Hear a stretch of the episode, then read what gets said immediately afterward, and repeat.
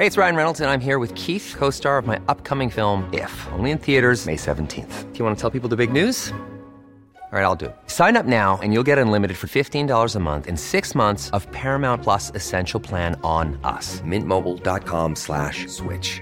Upfront payment of $45 equivalent to $15 per month. Unlimited over 40 gigabytes per month. Face lower speeds. Videos at 480p. Active Mint customers by 531.24 get six months of Paramount Plus Essential Plan. Auto renews after six months. Offer ends May 31st, 2024. Separate Paramount Plus registration required. Terms and conditions apply if rated PG. There's never been a faster or easier way to start your weight loss journey than with PlushCare. PlushCare accepts most insurance plans and gives you online access to board-certified physicians who can prescribe FDA-approved weight loss medications like Wigovi and Zepbound for those who qualify.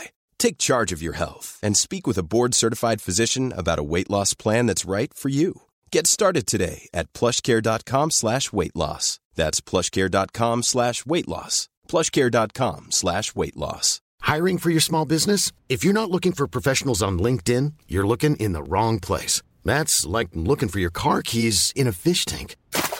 LinkedIn helps you hire professionals you can't find anywhere else, even those who aren't actively searching for a new job but might be open to the perfect role. In a given month, over 70% of LinkedIn users don't even visit other leading job sites. So start looking in the right place. With LinkedIn, you can hire professionals like a professional. Post your free job on linkedin.com slash people today.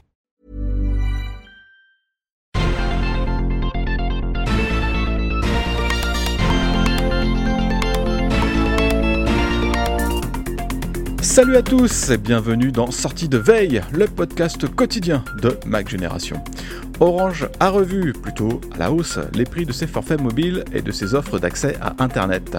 Tout coûte plus cher, ma pauvre dame, on s'en parle dans le Flash Info. En deuxième partie d'émission, vu que c'est euh, bientôt le week-end, on se pose 5 minutes avec Christophe pour le replay de la semaine. Il y a eu pas mal de mauvaises nouvelles ces derniers jours, mais ce n'est pas une raison de ne pas revenir dessus. Cette chronique est réservée aux abonnés du Club Hygiène. Pour l'écouter, c'est tout simple, il suffit de vous abonner sur clubhygiène.fr. Nous sommes le vendredi 7 avril, voici les actus qu'il ne fallait pas manquer ce matin.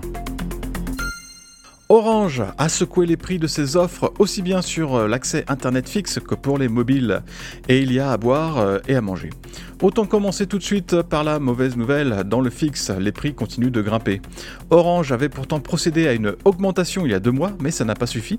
Les nouveaux clients vont payer encore plus cher leur accès fibre à Internet.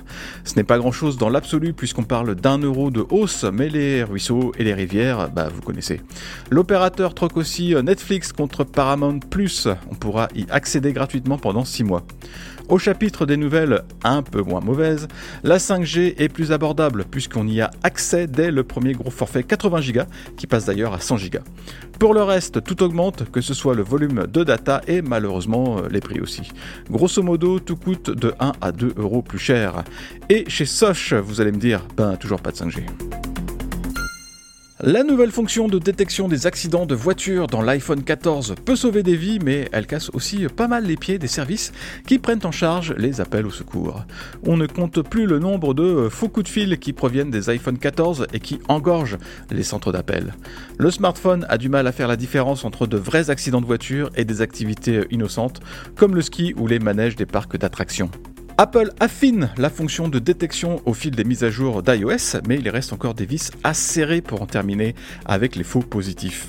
Si jamais votre iPhone 14 appelle le secours par accident, et c'est le cas de le dire, ne raccrochez pas.